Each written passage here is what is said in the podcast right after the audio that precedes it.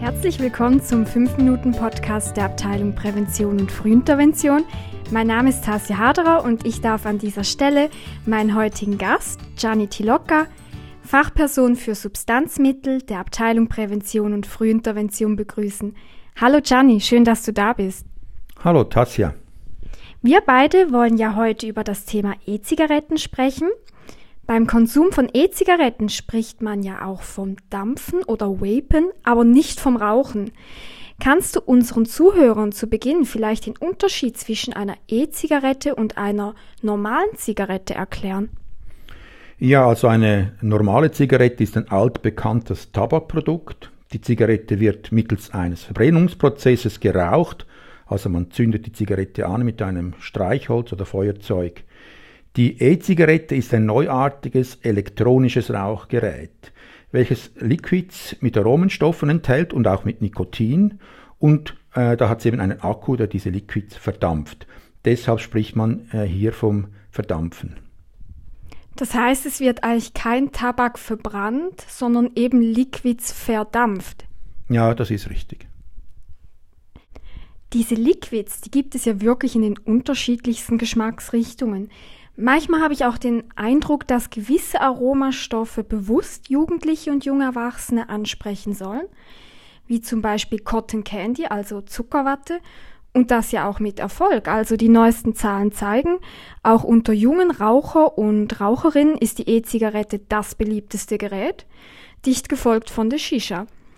Ja, insgesamt wirken E-Zigaretten aufgrund der bunten Verpackungen, äh, der unterschiedlichen Aromastoffe und eben auch diesem entsprechenden Marketing im Vergleich zur klassischen Zigarette weniger gesundheitsschädlich auf mich. Ist denn das Dampfen wirklich so unbedenklich? Also wie gefährlich das Dampfen tatsächlich ist, äh, wird sich erst nach einigen zusätzlichen Studien in der Zukunft zeigen. Bis jetzt fehlen äh, langjährige Studien zu diesem Thema. Gänzlich gesund ist das Dampfen natürlich nicht, aber im Vergleich zur herkömmlichen Zigarette wird das Dampfen von E-Zigaretten als weniger schädlich eingestuft tatsächlich.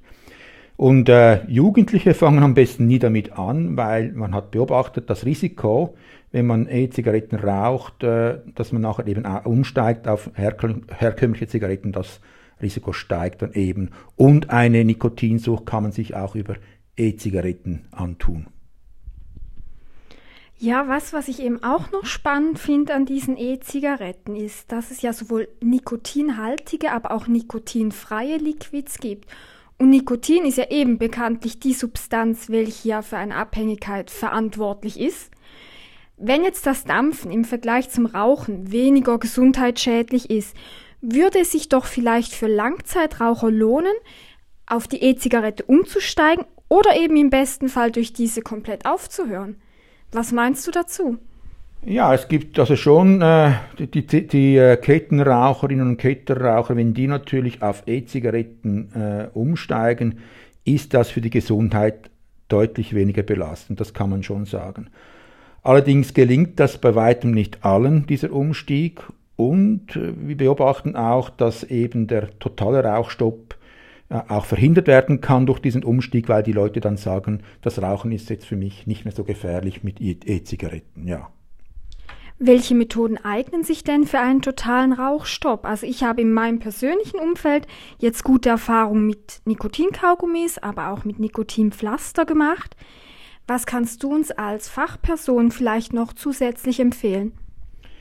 Ja, es gibt natürlich diverse Rauchstoppmethoden. Das fängt an beim selber Aufhören von heute auf morgen.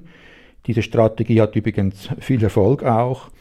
Es gibt auch Bücher, die beim Rauchstopp helfen können, diverse Methoden auch wie Hypnose oder die Anwendung von Nikotinpflaster, also ärztlich geleitete Entwöhnung auch. Dann gibt es natürlich die bewährten Rauchstoppangebote der Lungenliga und der Krebsliga. So, nun kommen wir auch schon zu meiner letzten Frage. Was bietet denn die Suchtpräventionsstelle Winterthur zum Thema Dampfen, Rauchen und Rauchstopp an? Also wir haben natürlich äh, unterschiedliche Informationen zu diversen Rauchprodukten, nicht nur eben E-Zigaretten, sondern auch Tabak, Snus, Schnupftabak.